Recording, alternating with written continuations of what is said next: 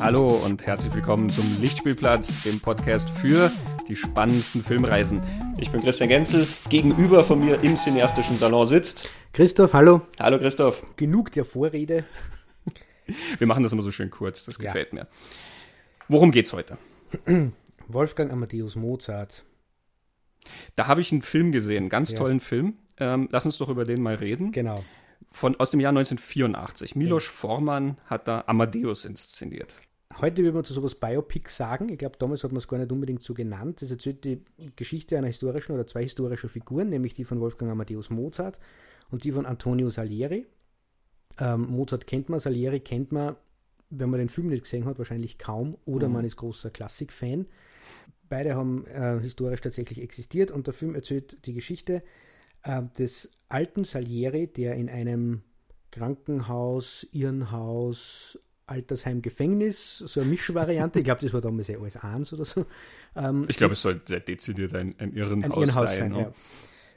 Der dorthin gekommen ist, weil er sie versucht hat umzubringen. So beginnt der Film. Und dann beginnt er dort einem jungen Priester seine Geschichte zu erzählen. Er ist nämlich von Schuld zerfressen. Er hat Mozart getötet. Und er, in Rückblenden sieht man dann die Geschichte, die der alte Salieri diesem jungen Priester erzählt, wo es ähm, darum geht, wie er Mozart kennengelernt hat und um die Beziehung, die die beiden haben und die Konkurrenz, die unter den beiden geherrscht hat.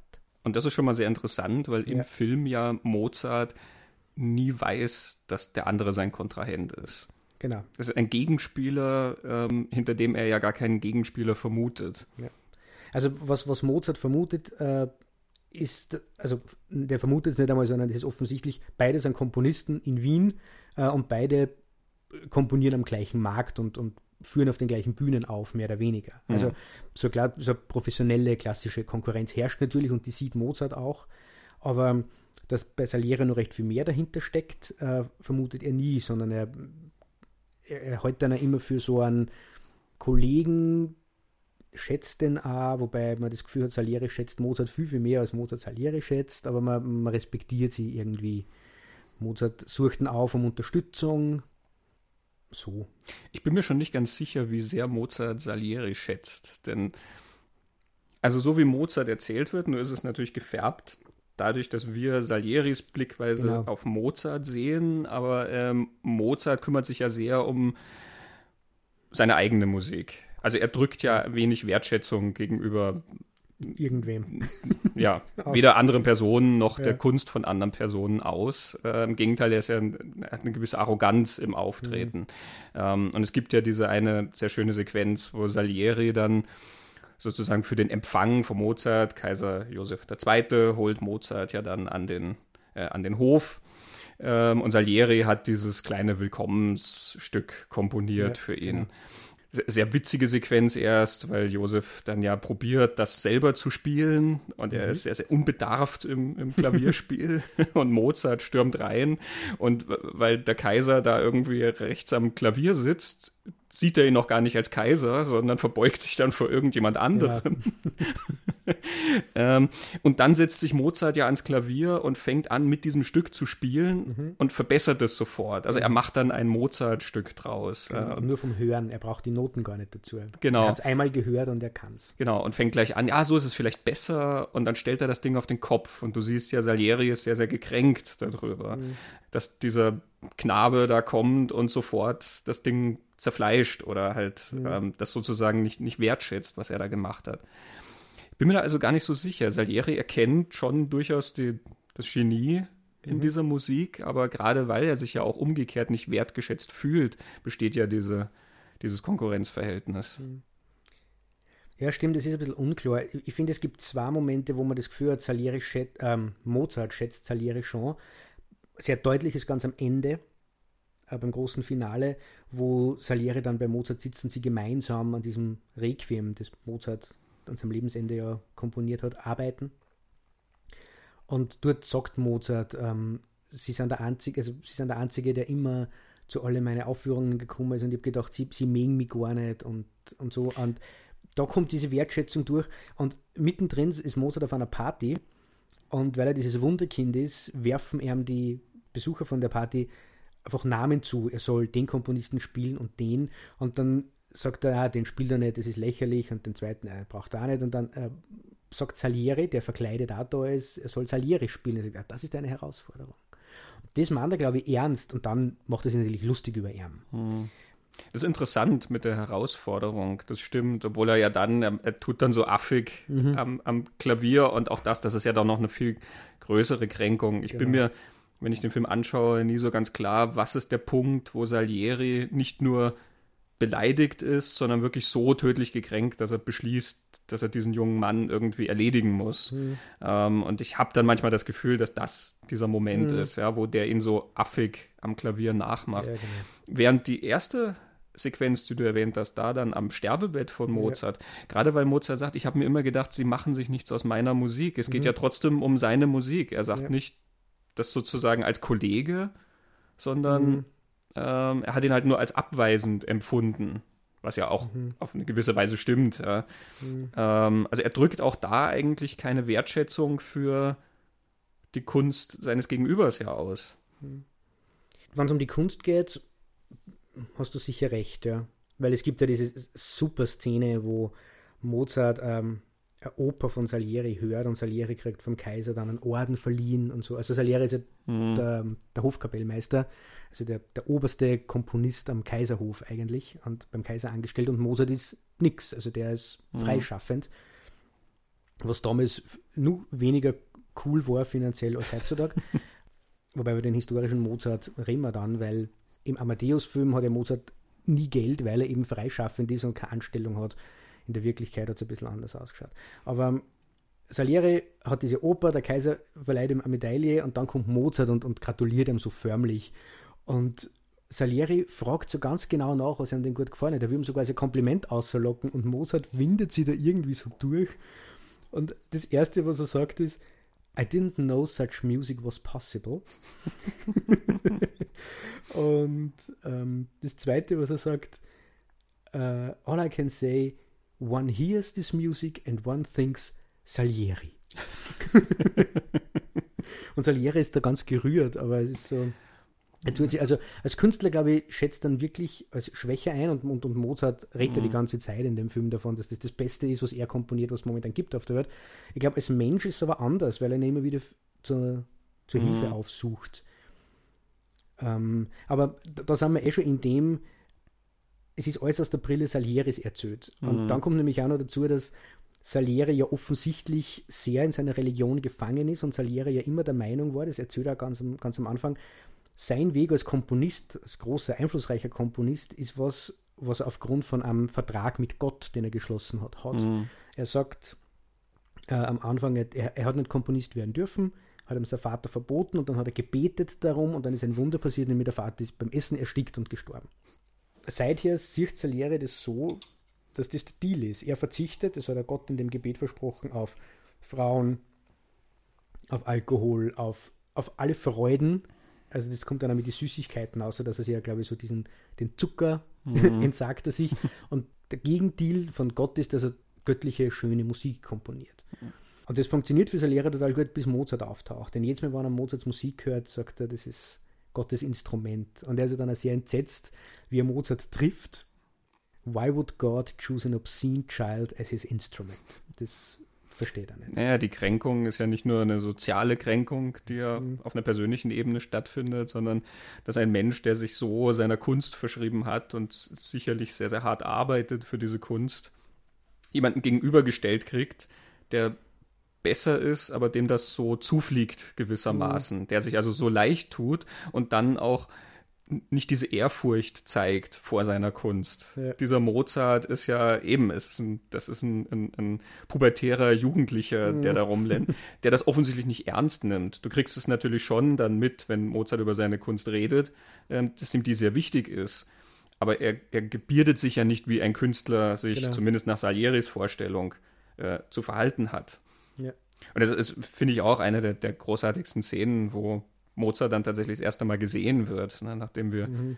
Salieri schaut auf diesem Empfang herum und versucht sozusagen ja zu erkennen, kann er den Menschen, der so wundervoll spielen kann und so wundervoll komponieren kann, einfach vom Aussehen her erkennen. Was für ein Typ könnte das vielleicht sein? Und er schaut sich diese verschiedenen Leute da an auf dem Empfang bis ja dann er, wo, er dann an der Seite, er versteckt sich da in diesem Zimmer, weil plötzlich die Frau den Gang entlangläuft und dieser Jüngling rennt da hinterher, ganz lüstern mhm. und, und äh, gräbt diese Dame etwas unsittlich an und erzählt obszöne Witze und kichert die ganze Zeit in diesem völlig unmöglichen Lachen.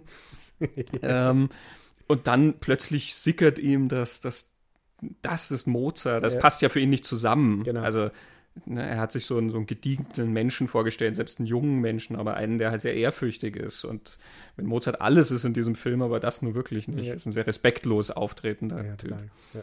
Das ist, wie du sagst, das sehr Spannende an dieser Art von Biopic, weil wir mitten im Leben von Salieri einsteigen, mhm. mitten im Leben von Mozart und über die Vergangenheit äh, nur das erfahren, was man für die jetzige Geschichte braucht.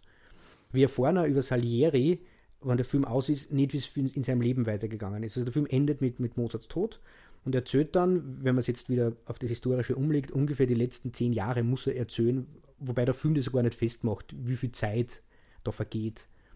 Es ist ja nicht relevant. Also es ist dem Film nicht wichtig, mhm. eine Biografie von A nach B zu erzählen, weder von der einen oder anderen Figur. Und es ist einmal überhaupt nicht wichtig, dass das eine objektiv akkurate Erzählung ist, eine ausgewogene Erzählung, sondern du hast dann völlig voreingenommenen und im religiösen Wahn schon ein bisschen Huschi mhm. äh, Saliere als Erzähler. Finde ich auch spannend. Und wo, wo sich für mich dann die Frage stellt, inwieweit ist das ein Biopic im Sinne von, ein Biopic sollte das Leben von einer historischen Figur erzählen und, und dir das näher bringen.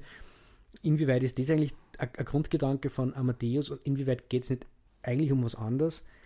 Oder, wenn wir jetzt dann irgendwann später über Milos Formen reden, alle seine Filme erzählen mehrere Sachen auf verschiedenen Ebenen mhm. gleichzeitig und das ist bei Amadeus auf alle Fälle auch so, finde ich. Ich überlege gerade, wie man zu Biopic gesagt hat, bevor man solche Anglizismen ja. verwendet hat, wahrscheinlich einfach biografischer Biografisch, Film ja. oder Biografie. Biografie ne? ähm, ich finde, Amadeus macht das, was du gesagt hast, sehr, sehr gut. Er bringt dir Mozart sehr gut nahe als, mhm. als Künstler und bringt dir, finde ich, auch Elemente aus dem Leben von Mozart oder aus der Zeit sehr, sehr nahe, mhm. ohne sich an, an gewissen Details aufzuhängen. Ja, also es ist natürlich keine, keine Dokumentation über das mhm. Leben von Mozart. Er nimmt sich gewisse Freiheiten und er hat eine sehr interessante Erzählperspektive.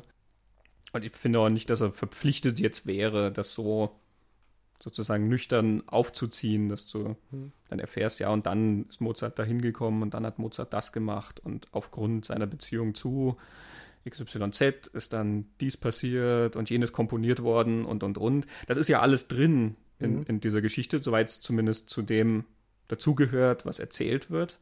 Ähm, nämlich sozusagen das Genie gegenüber dem normalen Künstler, sage ich mal in Anführungszeichen. Ja.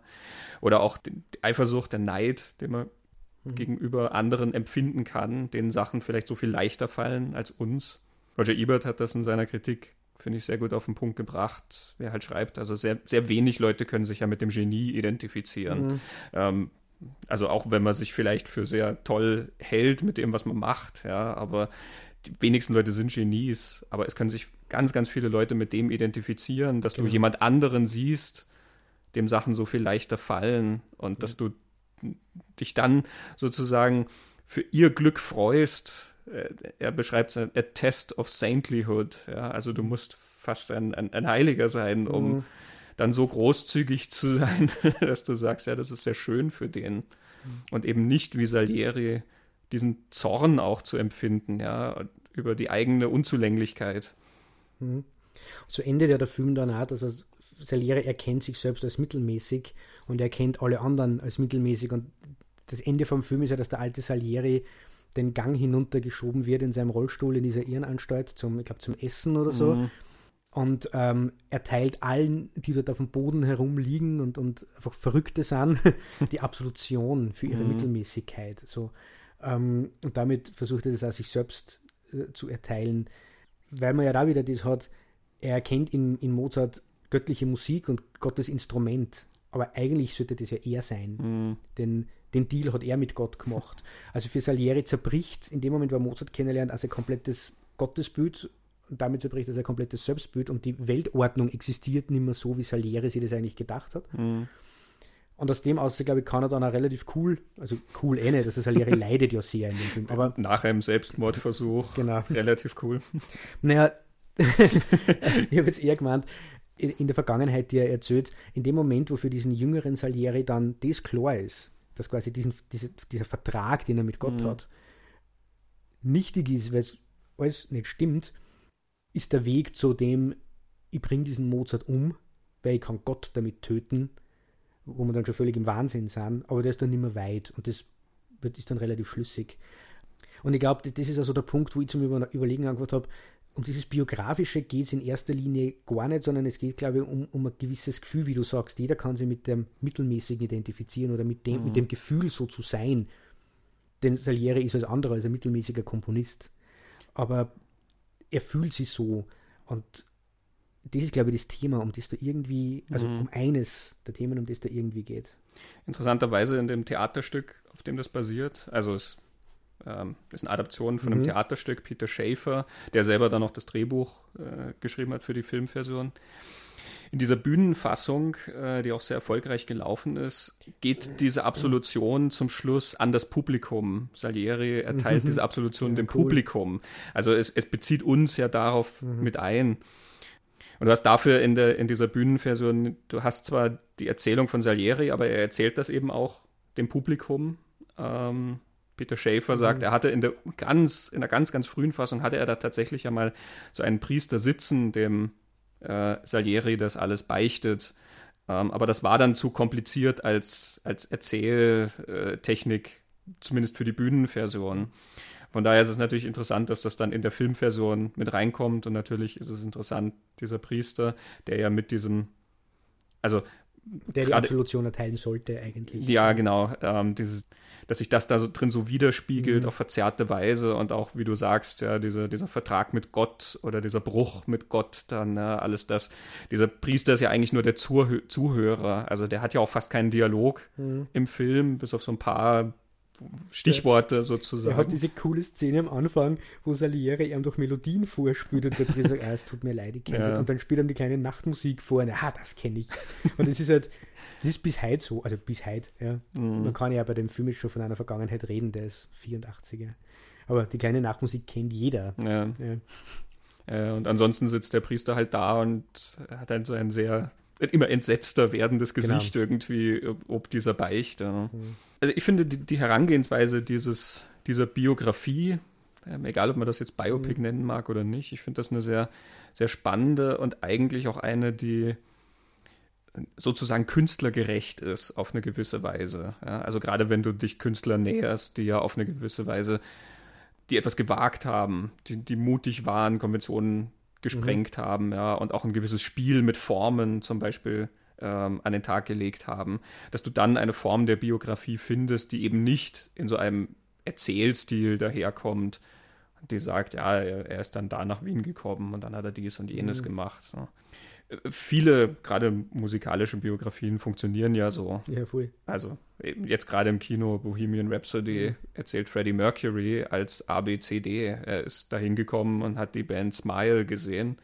Die Band Smile hat sich von ihrem Leadsänger getrennt. Freddie Mercury schlägt vor, hey, ich kann auch singen, also wird Freddie Mercury Sänger von Queen. Und dann nehmen sie diesen Song auf und dann nehmen sie jeden Song auf und dann nehmen sie Bohemian Rhapsody auf und dann spielen sie hier ein Konzert und und und. Das ist so an, wie es von einer Perlenschnur aufgereiht mhm. und es hat auch gar kein wirklich tieferes Thema. Sie probieren so ein bisschen was über Familie da reinzubringen und über die Sexualität, die dann eh ganz, ganz eingedämmt wird in dieser biografischen Fassung. Aber es ist wirklich so eine, so eine Aneinanderreihung von Daten, die du irgendwie über, über Freddie Mercury und Queen hast. Und von daher ist das ja auch eine total langweilige Form der Präsentation, ja. Für jemanden, der auch da so alles gesprengt hat, was irgendwie existiert hat, äh, wird das dann so konventionell aufgezogen, ähm, mhm. dass er letzten Endes ja zu einem langweiligen Künstler wird. Und hier ähm, ist er ja wirklich, der pustet durch diese Inszenierung des ja. 18. Jahrhunderts wie so ein Wirbelwind. Ja. Es fühlt sich nicht mal an wie ein Historienfilm, weil dieser Mozart da so durchrennt und wirbelt und sich so modern sozusagen aufführt, ohne dass es ein Bruch wäre. Also das ist ja nicht Leo DiCaprio in, in Romeo und Juliet, was irgendwie ja in eine, in eine Neuzeit geholt wird, sondern es ist alles ganz klar im Dekor vom 18. Jahrhundert inszeniert. Die sehen auch alle richtig aus. Mhm. Das ganze Kostüm passt. Das, das Verhalten passt. Ja, gerade die, die Etikette am Hof und so. Das passt alles. Und trotzdem ist, ist diese moderne Komponente von diesem Musiker auch in seiner Person oder so, wie er als Figur gezeichnet ist, verankert. Mhm. Und durch diese Sichtweise dann, wie das auf den Kopf gestellt wird, ähm, spiegelt das ja dann auch wieder, wie sozusagen Mozarts Musik sich abgehoben hat von allem anderen, was da ja. zu dem Zeitpunkt existiert hat.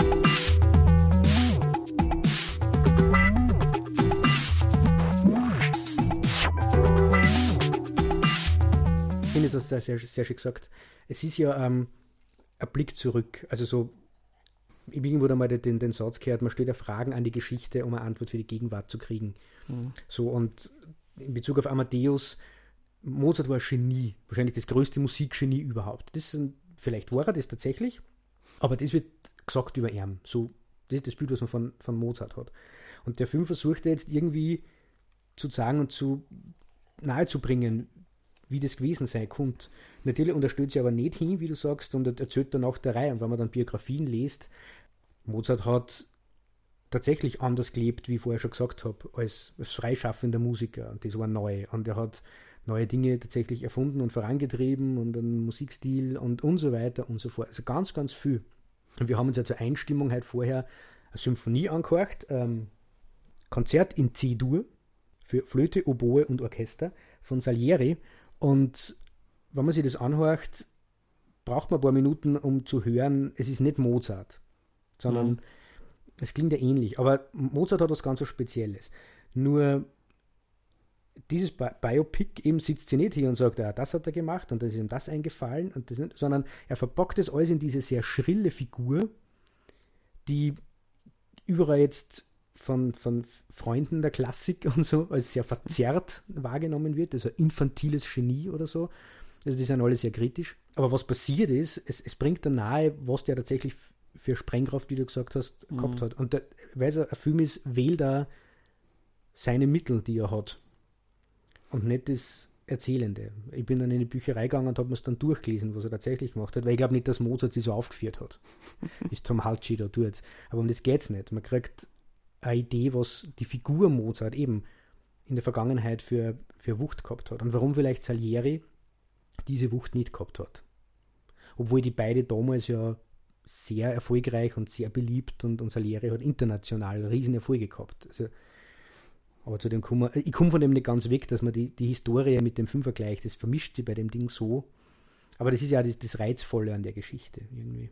Also Vormann und Schäfer auf ihrem Audiokommentar reden es natürlich drüber. Sie reden ja über einige historische, auch mhm. Recherchen. Gerade Schäfer hat sich ähm, schon durchaus intensiv mit dem Leben von den beiden beschäftigt. Mhm.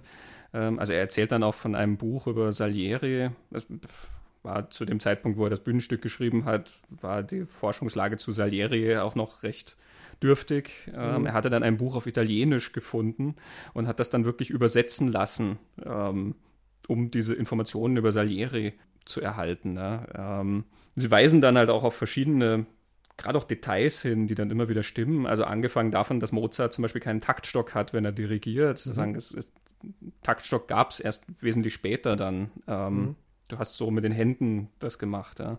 Ähm, und auch das Lachen, dieses, dieses Kichern, ja. Natürlich mhm. weiß kein Mensch, wie das geklungen hat, dieses Kichern. Ähm, aber es gibt dann irgendwie einen Brief, in dem das erwähnt wird, dass Mozart seine unmögliche Lache gehabt haben muss. Mhm. Ähm, also solche Details kommen alle mhm. rein, die offensichtlich ja stimmen. Aber der, der Tenor, den beide dann haben, ist, ähm, was für, für diese Form der Erzählung wichtig ist, sind quasi nicht the facts, sondern the spirit of the facts. Ja, genau. Und das finde ich ein, ein, eine sehr interessante Beobachtung, denn also das ist was, was ich bei sehr vielen, so allen historischen Stoffen, ähm, die es gibt, egal ob das jetzt Biografien sind oder eine Verfilmung von historischen Ereignissen und so, die ja dann auch immer in irgendeiner Form kondensiert werden genau. oder äh, Zeiten werden irgendwie so ein bisschen verschoben, um das Ganze halt zu dramatisieren. Das, das, was der Dramaturg letzten Endes macht, und damit meine ich jetzt den Regisseur und den Autor und, und, und, ja, alle, die die dramaturgisch sozusagen arbeiten, haben ja die Aufgabe sogar, das zu verdichten aus den Spirit of the Facts, dem Geist der mhm. Fakten gewissermaßen, etwas zu formen, was uns dann eigentlich auch noch was anderes erzählt. Denn ansonsten ist der Film auch nicht die richtige Form oder das Bühnenstück. Mhm. Ansonsten ist die Dokumentation oder das Sachbuch die richtige Form, um alle diese Fakten möglichst mhm. geordnet und neutral niederzulegen. Genau.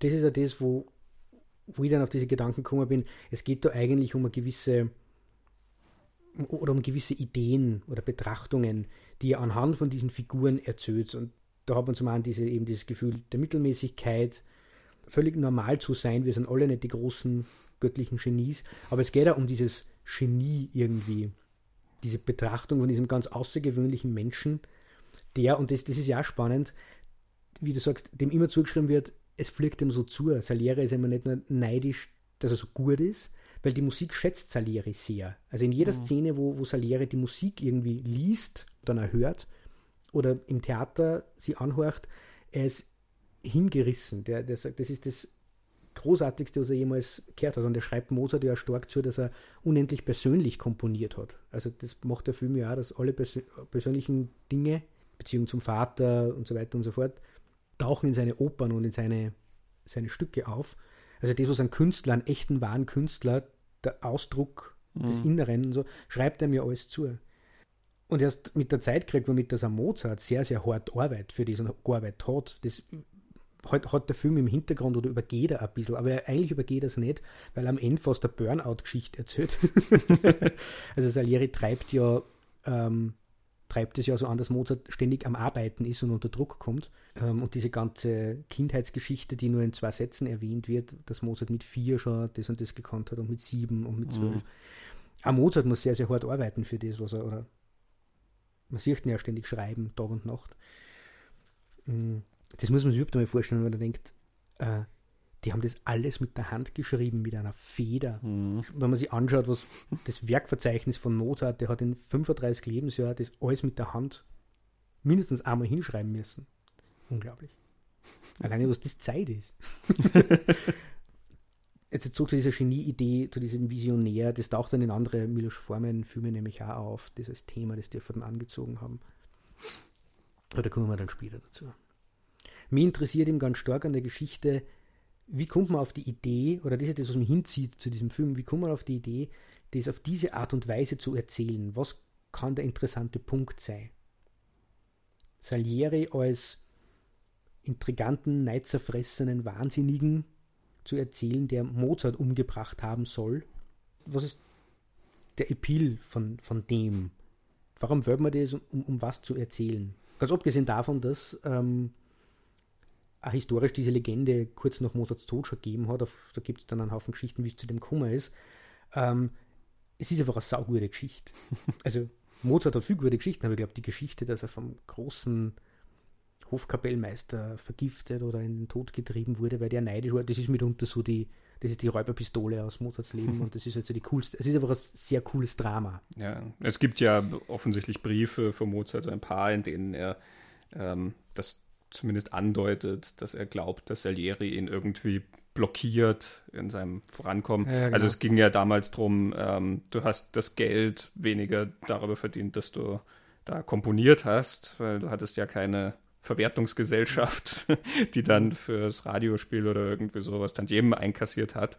Ähm, du hast sehr viel Geld damit verdient, wenn du unterrichtet hast, äh, wenn ja. du Schüler hattest. Äh, und das ist im Film ja auch ein großer Punkt dann, dass Mozart unterrichten will oder diese Stelle haben will, halt, ähm, dass, er, dass er unterrichtet und er will sich aber nicht für bewerben. Das heißt ja, er müsste das alles vorlegen ähm, mhm. und das, das sieht er ja nicht ein, genau. weil es ist ja so offensichtlich, dass sein Material so gut ist. ähm, und dann sieht man ihn ja auch, wie er sozusagen so gnadenweise diesen, diese eine Stelle kriegt, wo er mhm. unterrichten soll, wo dann die Eltern bei dem Kind dabei hocken mit den Hunden und die Hunde jaulen dann, während er Klavier spielt und er ist also so ja. klar. Äh, also, beleidigt.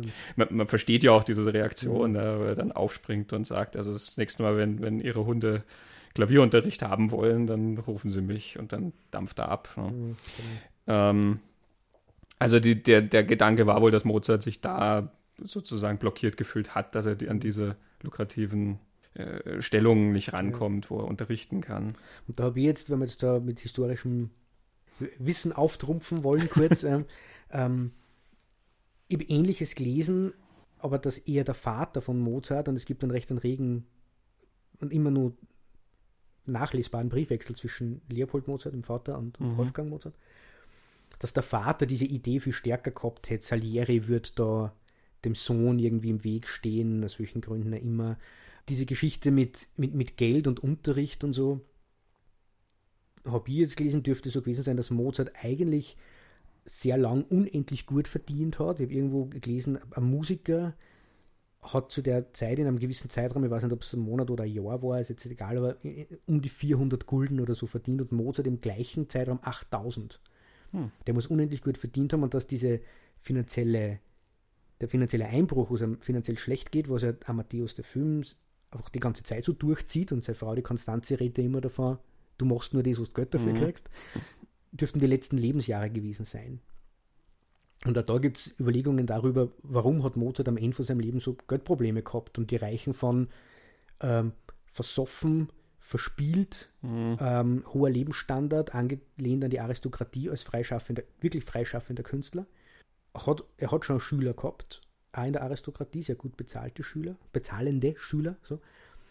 Aber so selbst verschustert, das ist so die eine Variante. Die andere geht ganz woanders hin, nämlich genau in diesen Jahren hat äh, der Kaiser einen Krieg gegen das Osmanische Reich angefangen, es hat eine Mordsinflation gegeben und alle haben kein Geld mehr gehabt, mhm. die nicht eine Hofanstellung gehabt haben, wie Salieri zum Beispiel. Und dann ist, hat Mozart Geldprobleme gekriegt. Also gibt es historisch ganz, ganz viele so Geschichten. Ja, verspielt kenne ich auch, äh, mhm. weil Mozart auch sehr gern Billard gespielt hat. Du siehst den Amadeus genau. auch immer am Billardtisch. Stimmt, ja.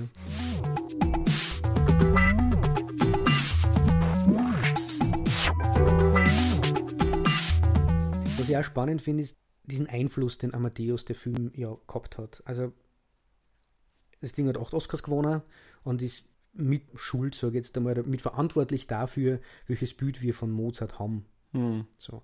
Und wenn man sich Klassik-CDs anhört und sich die Booklets durchliest, ob das jetzt das äh, Mozart-Requiem ist, das, das ich da habe, äh, wenn man sich geschichtliche Werke durchliest, über die Wiener Klassik oder über Geschichte der Musik, ganz egal, überall wird, wenn es um Mozart geht, dieser Film erwähnt.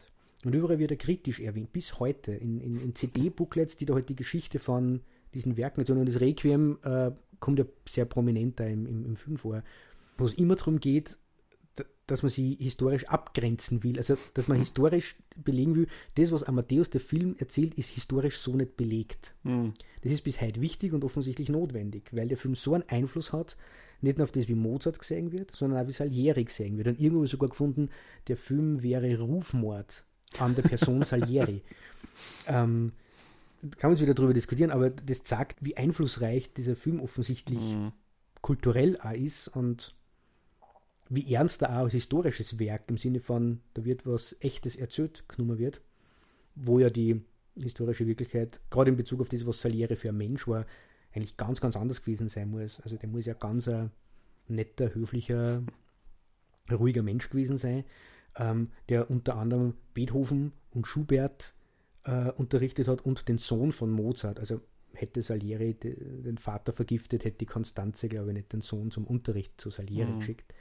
Ja, das ist natürlich ein Phänomen, was, was Filme sehr gerne mal haben. Also erfolgreiche Filme, die eine gewisse Breitenwirkung dann auch mhm. erhalten, also die sehr viel rezipiert werden, ähm, bestimmen dann halt natürlich sehr oft das Bild. Also jeder Mensch stellt sich Mark Zuckerberg vor wie Jesse Eisenberg in Social Network.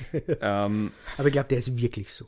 Ja, siehst du, ich glaube auch, dass er gut getroffen ist. Ich glaube nicht, also wir wissen ja, er sieht halbwegs irgendwie so aus und wir wissen aber auch irgendwie, ja, da sind schon viele Sachen natürlich dramatisch zugespitzt mhm. in Social Network. Ja. Wir wissen die Essenz, the spirit of the facts, mhm. das stimmt schon. Genau. Ob dann exakt dies gesagt wurde und jenes gesagt wurde und Mark Zuckerberg so rumgerannt ist mit dieser arroganten Nummer, wie Jesse Eisenberg das immer spielt, ja, und mit diesem total sozial inkompatiblen Gestammel, das der immer hat, ähm, das wissen wir nicht. Das, das wissen vielleicht nur die, die irgendwie damals mit ihm zu tun hatten oder die ihn jetzt mhm. sehen, obwohl er jetzt wahrscheinlich dann auch schon ein anderer Mensch ist. Ja. Ja.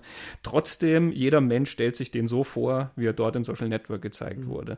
Und ich glaube auch, viele Leute stellen sich Steve Jobs so vor, wie er halt jetzt von Michael Fassbender in, in Jobs erzählt wurde.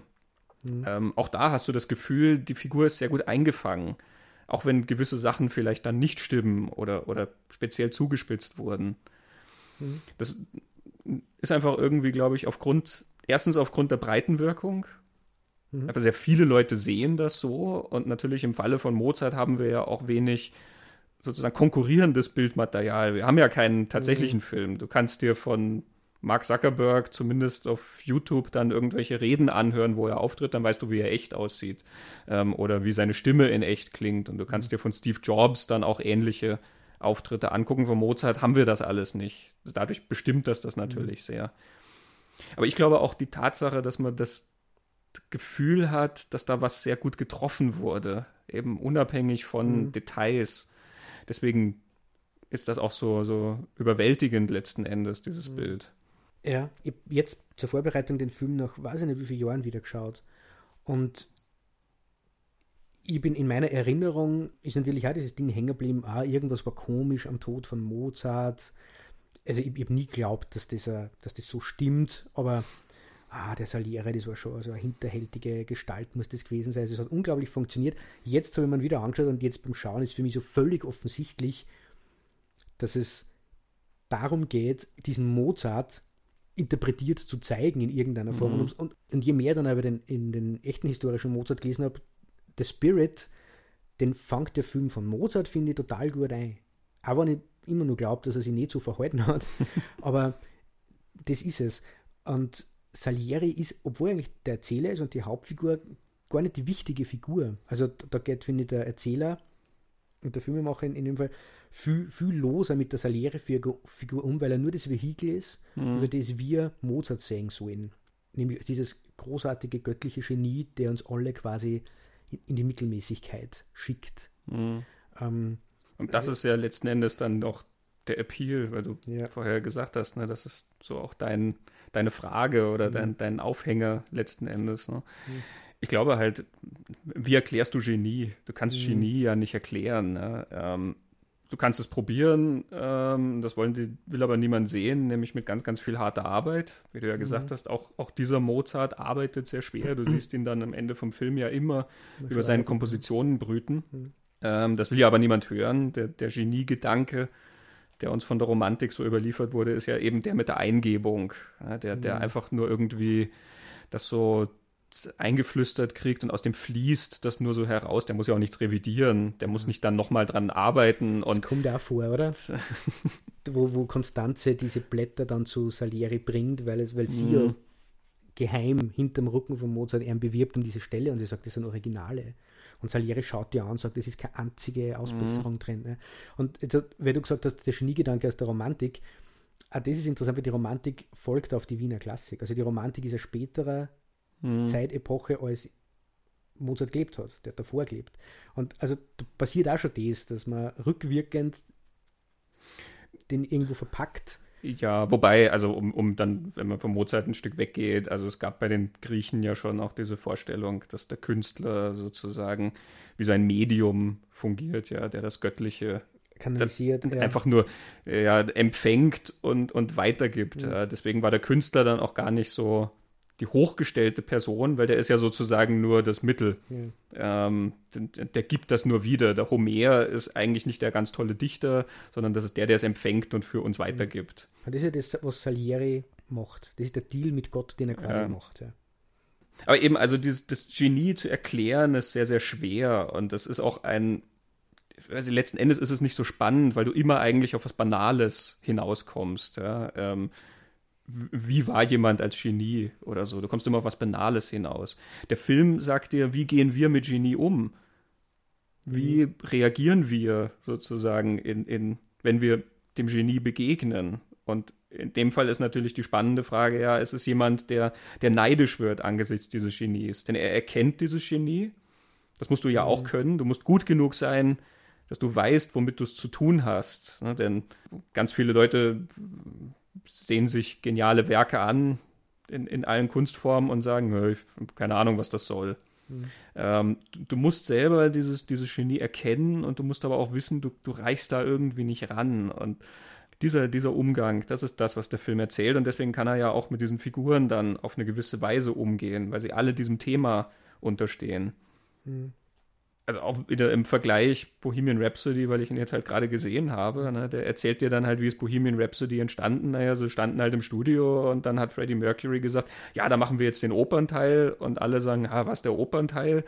Und dann lässt er die halt singen und wieder singen und sie sind ein bisschen frustriert, weil sie nicht genau wissen, was das soll mit diesem Opernteil. Und der Mann von der Plattenfirma fragt, was soll dieser Nonsenstext? mit Galileo. Wer war überhaupt Galileo? Und ähm, Freddie Mercury irgendwie ganz beseelt. Ähm, er wirkt da immer so, als er spielt halt irgendwie. Ähm, ja, da müssen wir jetzt das noch reinbringen und das und wir brauchen so viel Stimmen. Und dann sagt der Tontechniker, ja, das Band wird schon dünn von den ganzen Aufnahmen. Ähm, das, das, sind halt alles die Elemente, wie, wie, wahrscheinlich Bohemian Rhapsody dann entstanden ist, aber es erzählt uns ja eigentlich nichts. Ja, es, es, mhm es, es hat überhaupt keine Frage, die inhärent ist, sondern es zeigt uns halt einfach, wie das passiert ist. Und das meine ich damit, es läuft ja immer auf was Banales hinaus. Mhm. Sie haben halt gespielt und das aufgenommen. Ja. Ja.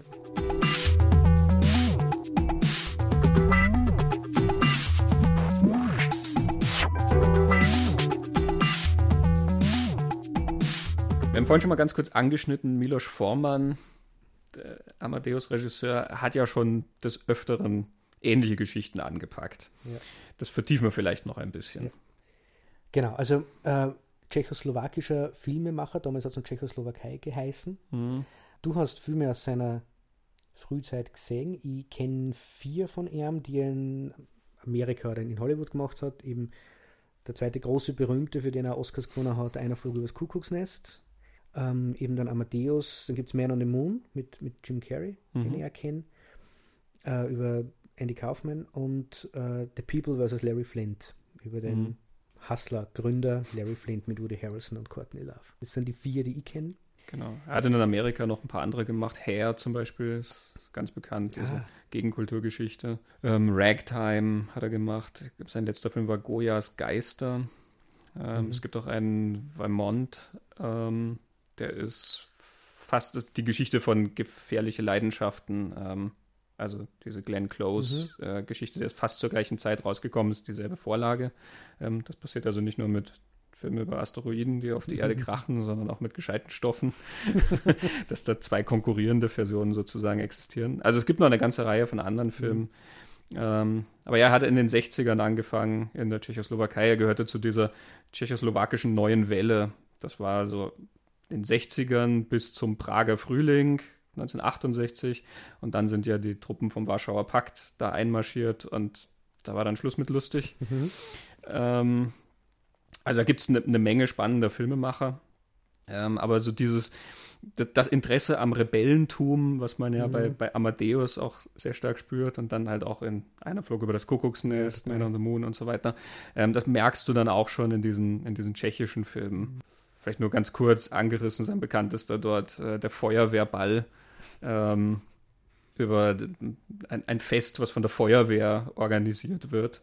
Ähm, das sind alles so alte graue Herren, die das, die das aufziehen. Ähm, es ist ein ganz bissiger satirischer Film, also wo dann die Preise von der Tombola permanent geklaut werden und die sind völlig hilflos dem gegenüber. und ähm, es, es, brennt dann auch ein Haus ab, was die nicht löschen können. Also kein sehr gutes Zeugnis für die Feuerwehr. Und um also dann den alten Mann zu entschädigen, geben sie ihm dann die Tombola lose. Nur leider kann er dann nichts mehr gewinnen, weil alle Preise schon geklaut wurden. Und diese alten Herren sind halt permanent damit beschäftigt, auch zu organisieren, was sie aber auch irgendwie nicht im Griff haben. Die wollen dann so eine Misswahl auf ihrem Ball organisieren ähm, und haben aber gar keine Kandidaten, die zerren dann dauernd irgendwelche Mädels ran, die, die kommen dann immer so zu dritt oder zu viert, äh, umkreisen diese alten Herren dann immer irgendwelche jungen Mädels auf dem Fest, um die halt zu überreden, dass sie sich für diese Misswahl äh, zur Verfügung stellen. Und dann irgendjemand ruft immer, ja, pack doch die so und so auf die Liste und so. Und das ist immer, na, das wollen sie nicht, weil die ist ja gar nicht hübsch und so, aber eigentlich haben sie ja überhaupt niemanden. Und dann verschmeißt einer die Liste und dann müssen sie wieder von vorne anfangen. Und der, der Herr kriecht dann am Boden entlang, um die Liste zu suchen und nutzt die Gelegenheit, um den Damen unter die Röcke zu gucken. Also ähm, die Obrigkeit hat sich sehr beleidigt gefühlt. der Film wurde dann auch verboten ähm, nach dem Einmarsch der Truppen eben und blieb dann bis Ende der 80er auch tatsächlich in der Tschechoslowakei verboten. ja, er, er, er redet auf irgendeiner Dokumentation, ich glaube, das Making-of von Amadeus ist da spricht er öfter von der Communist Inefficiency, wenn er über die Zeit in der Tschechoslowakei redet und über die er ja lustig macht. Ja, also wo man, wenn man, wenn man eine, eine schöne Parabel über diese Inefficiency sehen will, der Feuerwehrball, es ist ähm, herrlich. Genau, also dieses Rebellentum oder eine immer eine Figur zu haben, die sich gegen die Regeln der Gesellschaft in der Zeit, in der er lebt, äh, auflehnt, das taucht in diese vier amerikanischen Filme ganz stark auf. Also Mozart ist das in Amadeus und es ist Andy Kaufman in Man on the Moon, es ist Larry Flint, der als, als Pornograf dann quasi die Gesellschaft so sehr beleidigt, dass auf ihm geschossen wird. Ähm, und in einer Flug übers Kuckucksnest ist halt die Gesellschaft kondensiert auf eine psychiatrische Abteilung und dort ist halt dann Jack Nicholson, der dort den Aufstand probt. Also der Rebell ist, finde ich, auch so ein Element, das sich gegen das System, es ist immer ein System, gegen, mhm. das, gegen das er sich irgendwie wehrt. Und gleichzeitig sind diese Figuren immer so Visionäre, Genie-Visionäre. So kommt man vor. Die, die sehen was und erkennen was, das über das hinausgeht, was momentan existiert. Die sehen, was muss sein kann, wo es hingehen wird, wo es hingehen kann. Mozart mhm. sieht, hört Musik, die der Zeit total voraus ist, zum Beispiel. Und lebt auch eine Form von Künstler, das total modern ist. Bei Andy Kaufman und Larry Flint ist das ja dann auch sehr, sehr, sehr klar. Das dürfte dann irgendwie faszinieren. Das Interessante ist ja, dass alle diese Rebellen letzten Endes irgendwie scheitern. Genau. Also sie, sie sind schon erfolgreich in ihrer Rebellion, weil sie was für uns hinterlassen. Mhm. Ja, wir haben Mozarts Musik und wir haben die Comedy von Andy Kaufman letzten mhm. Endes, wenn auch nur in dosierter Form gewissermaßen, weil wir ja seine Live-Auftritte nicht mehr sehen können. Ja. Ähm, wir haben das Hustler-Magazin von Larry Flint. ähm, ich weiß nicht, was uns von der Jack Nicholson-Figur aus einer Flug über das Kuckucksnest bleibt, außer vielleicht dem Drang nach Freiheit, für, für die er einsteht. Ja, ähm, ich, ich, ich, biete an und schlage hier vor, ja, und alle dürfen es hören, wir machen eine Folge über das Kuckucksnest, weil über das Kuckucksnest konnte ich jetzt zwei Stunden reden, da ist nämlich mhm. ganz viel drin. Ähm, und ich habe eine Idee, was bleibt von, von der McMurphy-Figur. Dann gehen wir da mal gezielter mhm. drauf ein in einem eigenen Podcast. Das ist ja auch ein ganz großartiger Film, ja.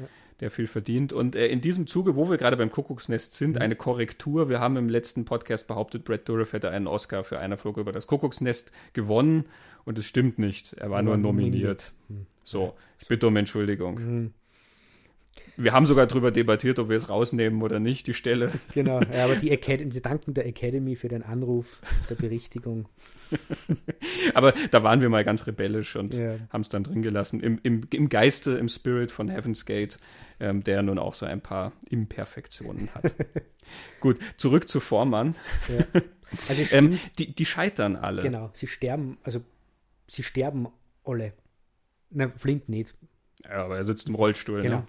Ähm, aber das ist, glaube ich, auch so, äh, äh, das gehört dazu, zu diesen Figuren. Wenn ich so ein Rebell bin und ein Genie und ein Visionär und meiner Zeit und meiner Gesellschaft voraus und diese Grenzen alle sprenge, ist die Konsequenz Krankheit, Tod, ausgestoßen. Also man hat keinen Platz mehr in, in, in der Gesellschaft. Das, das sagt er irgendwie.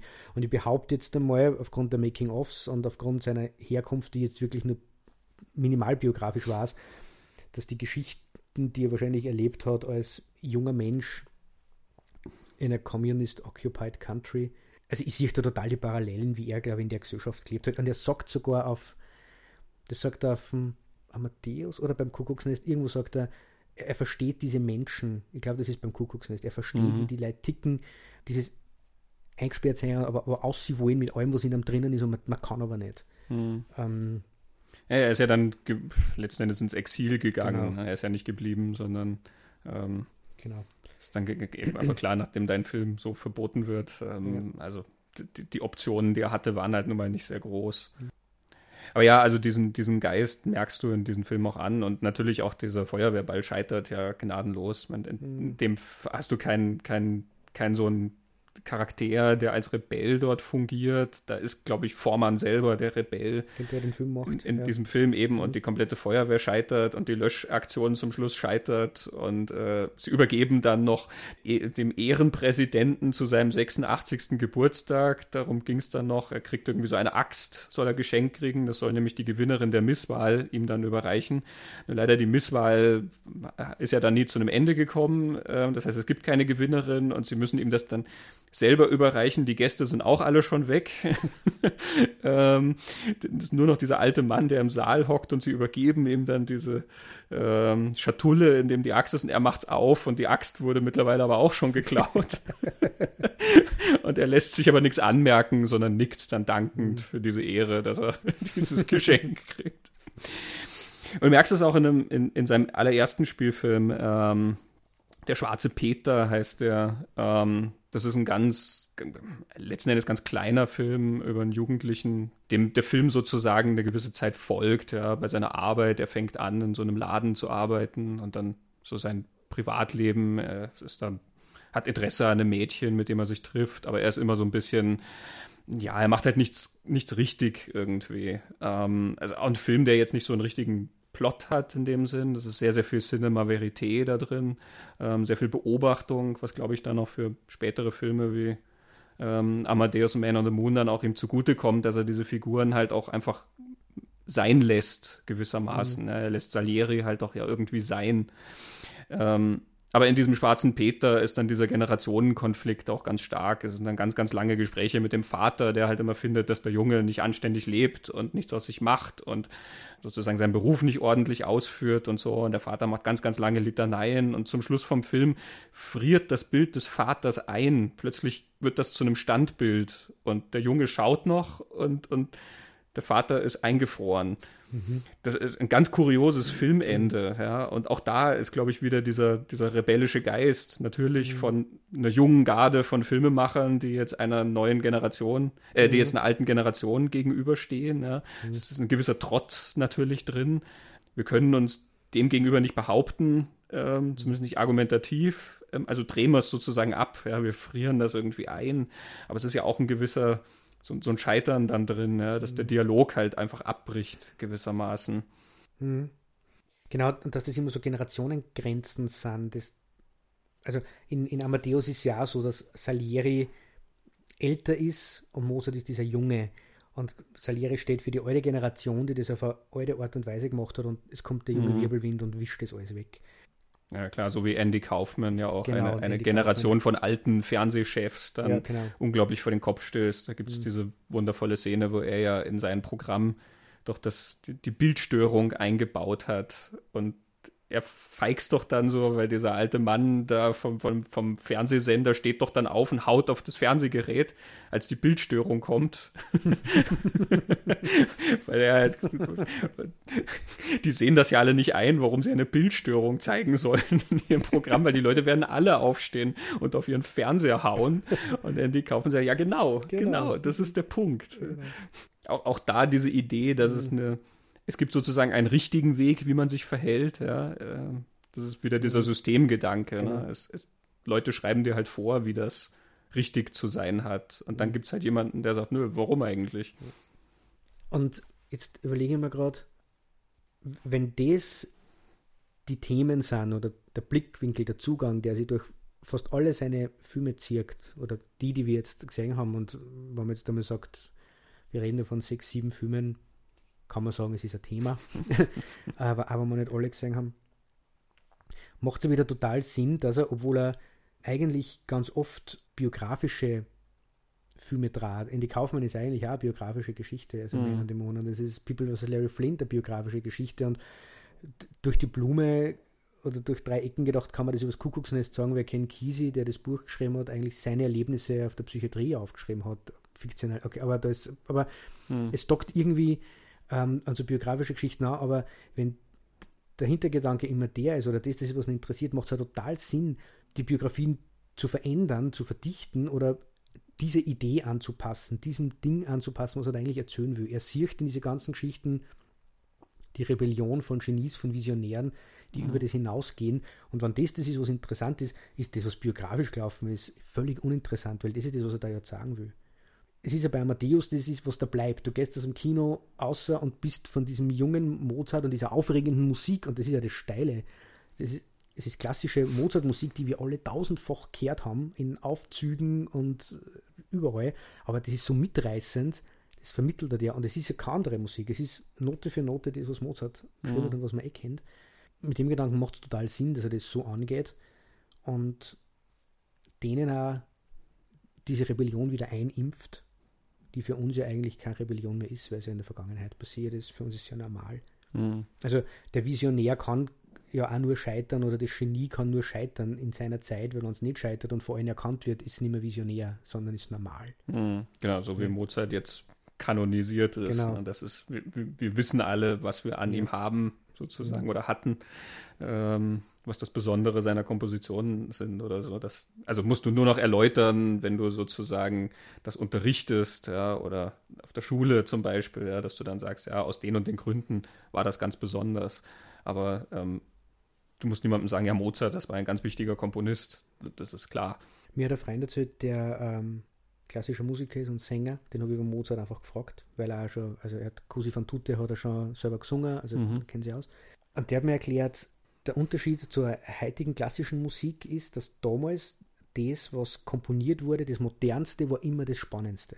Das ist heutzutage in der Klassik ja nicht so. Heutzutage ist ja der Kanon, das, was immer wieder aufgeführt mhm. wird. Das heißt, zu, zu, der Zeit sind diese neuen Melodien, und ob die jetzt von Mozart oder von Salieri oder von immer gekommen sind, das war das, was die Leute fasziniert hat also das war das eine. Also Mozart war damals einfach ein Star und jeder hat ihn kennt, nebst anderen Stars.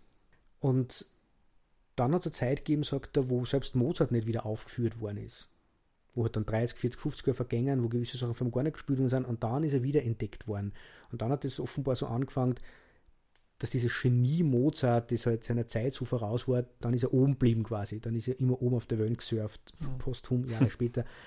Das heißt, in seiner Zeit ist er zwar als einer der, der großen Worknummer geworden, aber nebst anderen, die genauso groß waren wie er, dieses Visionäre, was Forman in seinem, in seinem Film drinnen hat, ist dann immer als Spieler gekommen, eben, weil er nicht, in der Zeit kann es nicht visionär sein, dann ist es nicht mehr visionär, mhm. wenn man es in der Zeit erkennt.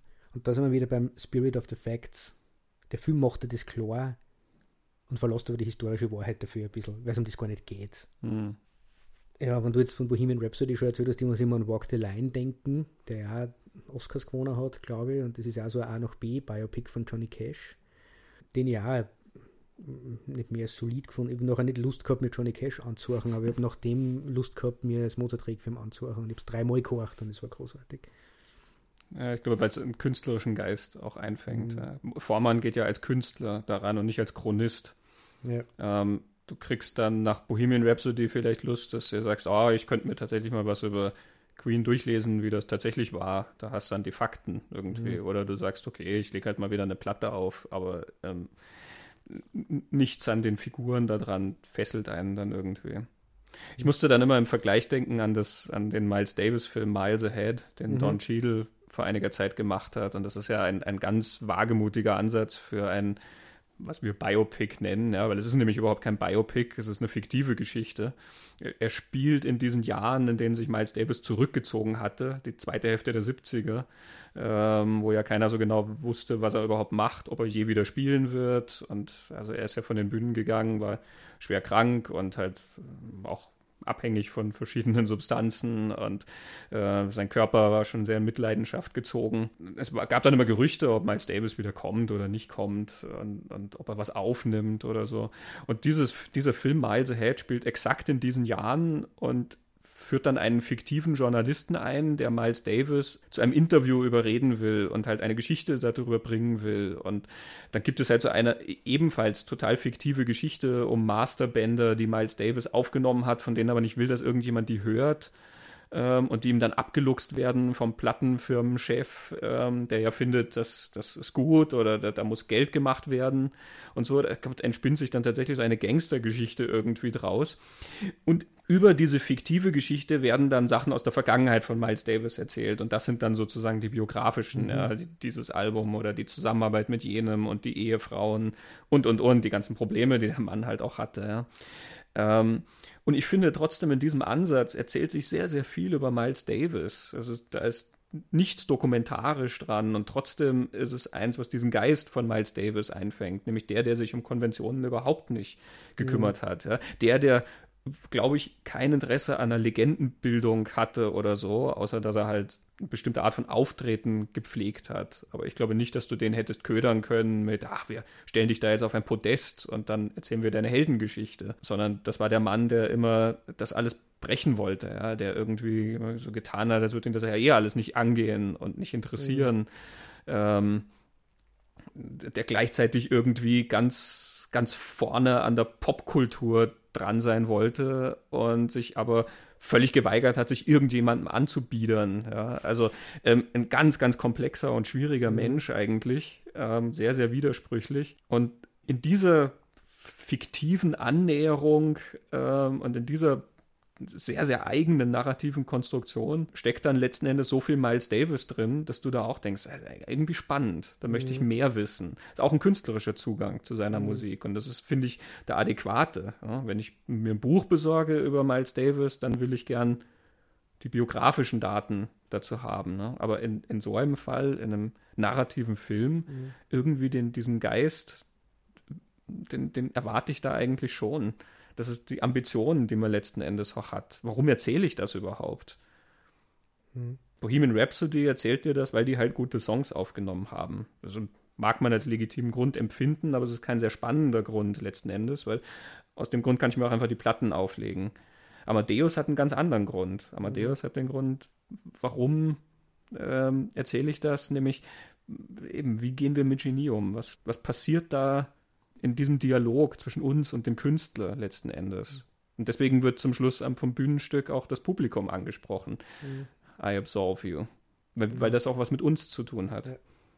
Mir fällt jetzt dazu nämlich eine andere äh, Szene ein aus, aus Amadeus, wo Emanuel Schikaneda auftaucht, der auf dieser Parodiebühne, Volksbühne offensichtlich Verballhornungen mhm. von den Mozart-Opern aufführt. Und die sind ja befreundet. Und der überredet mir dann, er soll ja so eine Volksoper schreiben, also weg vom Hoftheater, sondern das, das ist immer vorher, da wird er immer Geld verdienen und äh, irgendwas mit Schlangen und einer magischen Flöte. Das schreibt er nicht die Zauberflöte. Und die Reaktion vom, von diesem Publikum ist, die, die springen auf und, und, und singen und schreien und klatschen und sind total begeistert, während ja das höfische Publikum immer ganz gesittet da sitzt. Und Mozart, das sieht man, Mozart fasziniert diese unmittelbare Reaktion, weil du jetzt gesagt hast, was ist denn der Austausch? Also, mhm. das ist nicht auf einer geistigen Ebene, wo man es verstehen muss, so wie Salieri diese Göttlichkeit von der Musik versteht, sondern Mozart wollte schon das auch, weil er ist der beste Komponist. Die, die, beste Oper, die es momentan gibt. Das sagt er dreimal, glaube ich. Aber er wollte auch, dass das Volk, das unwissend ist, seine Musik versteht. Das sind alles Dinge, die übrigens genauso auch in, in, einer, in einem Buch nachgelesen habe, dass das wirklich ein Konzept von einem war, das mhm. er versucht hat, aber man sieht es in dieser einen Sequenz, wo, wo die Zauberflöte dann auf diese Bühne kommt.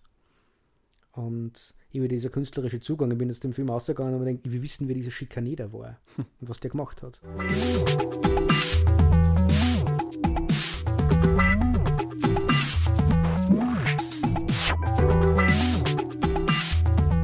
Ende, ganz egal, jetzt, jetzt haben wir da eine Stunde drüber geredet und jetzt haben wir ein bisschen Sachen auch klarer. Ja.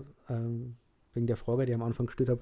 Aber was ich nicht wegkriege, ist, dass mir die historische Figur Salieri trotzdem leid tut. Also ich finde es schade, um, um, dass dies offensichtlich bis heute, 2018, notwendig ist zu erklären, dass er nicht so war, wie in dem Film dargestellt. Ich, ich hätte ein bisschen ähm, eine bessere Erinnerung gewünscht, die halt vielleicht mehr dem entspricht, wer tatsächlich war. Aber ja. ich bin extra nachschauen gegangen, ich bin eine Salieri anhorchen gegangen nach dem Film. Das sind alles mhm. so, ja. Ja, da bräuchtest du deine eigene Salieri-Geschichte mal, die das Bild vielleicht wieder anders erzählt. So wie Sofia Coppola mit Marie Antoinette, die hm. so ein bisschen dieses Bild ja, korrigieren wollte, sage ich ja. mal. Ja, aber das, wenn du das jetzt sagst, ich mir gerade denkt, würde wir einen Film über Salieri machen, ich glaube, dann würden ganz viele Leute kommen, ja, das ist ja total geschönt. Und genauso wie Marie Antoinette hat er diesen, diese Kritik auch irgendwie gekriegt, dass das ja eigentlich nicht so richtig akkurat ist. Also so, ich glaube, manche Sachen sind so einzementiert mittlerweile, beides seine Figuren, wo es jahrhundertelang diese Geschichten gibt. Mhm. Eben die Legende Salieri wäre irgendwie verbunden mit dem Tod von Mozart, dieser gleich noch einmal auftaucht nach dem Tod. Da kann man dann auch mit, hey, in Wirklichkeit waren die gar nicht so schlimm. ah, das ist ein Hollywood-Kitsch und total geschönt und so. Ja, ich glaube, das geht so immer darum, was andockt bei den Leuten, eine gewisse Vorstellung. Mhm. Ne? Also im Falle von Marie Antoinette, du stellst dir adlige Leute halt als, das, das passt, das Bild, dass sie keine Ahnung davon genau. haben, was draußen passiert. Ja? Mhm. Also ist so ein zitierwürdiger Satz, dann sollen sie halt Kuchen essen. Das passt dazu. Mhm. Da kannst du dagegen anreden, wie du willst. So. Ähm, und natürlich passt es auch, dass ein Komponist an den man sich hauptsächlich erinnert, weil er in dieser Geschichte auftaucht ja. und nicht, weil seine Kompositionen so kanonisiert wurden, dass mhm. der dann halt auch so neidisch darauf war gegenüber diesem Genie. Das passt halt auch in so ein gewisses genau. Empfinden hinein. Und also da steht ja dahinter das Genie und die Qualität, das ist das, was sie durchsetzt und es hat einen Grund, warum wir uns an viele Sachen nicht erinnern. Mhm. Ähm, das ist so die, die einfache Formel, wo wir ja wissen, dass das so nicht stimmt. Ja. Äh, sondern dass es tausend Gründe gibt, warum man sich vielleicht an gewisse Menschen nicht erinnert. Also wieder ein Grund haben, warum man sich an mehr Männer erinnert als an Frauen zum Beispiel. Und das ist nicht, weil die Frauen einfach nie was kennen haben, sondern es gibt andere Gründe dafür. Aber ja, wie, wie, du gesagt hast, es passt zu, zu gewissen Erklärungsmustern, die wir sowieso haben. Mhm. Mhm. Ja, ich glaube, damit können wir diesen wundervollen mhm. Film mal ruhen lassen. Ja. Wir haben natürlich ganz viele tolle Sachen jetzt gar nicht groß angesprochen, mhm. aber ähm, ich glaube, da müssen wir gar nicht tief einsteigen. Also man hört raus, äh, ja, glaube ich, bei uns, stark. dass wir ihn sehr, sehr schätzen und auch auf allen Ebenen. Die Schauspieler sind ganz, genau. ganz toll. Wir hoffen vielleicht, dass jemand auch Lust gekriegt hat, sich ihn wieder anzuschauen mhm. oder zum ersten Mal anzuschauen durch die Betrachtung, die wir hier haben. Und dann vielleicht nicht drauf zu kommen, dass das ja alles ganz anders war.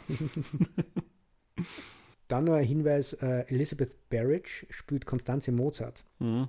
Und da wird es auf eine frühe Liedspielplatzfolge verweisen, nämlich Toby Hooper, denn äh, Elizabeth Barrage hat in The Funhouse mitgespielt äh, von, von Toby Hooper und wir haben The Funhouse in, in unserer Folge erwähnt. Am Audiokommentar von The Funhouse wird auch erwähnt, dass sie dann später bei Amadeus mitgespielt hat und nach Amadeus angesprochen worden ist auf The Funhouse und sie dann in Grund und Boden geschämt hat, weil es nach dem großen künstlerischen Erfolg nicht mehr daran erinnert werden wollte, dass mhm. sie in so einem Horrorfilm mitgespielt hat. ich glaube, im Making-of von, von Amadeus geht sie dann schon wieder entspannter damit um. Genau, made a Horror Movie. Erinnere. Sie sagt, made a Horror Movie. Ja. ja. Gut, das war Amadeus. Ich hoffe, es hat euch Spaß gemacht. Hm? Ihr habt ein bisschen was gelernt über Mozart. Ich habe was gelernt über Mozart. Hm? und über Salieri. Und in diesem Sinne, wir hören uns nächstes Mal. Christoph, vielen Dank für das interessante Gespräch. Vielen Dank für das interessante Gespräch. Ciao.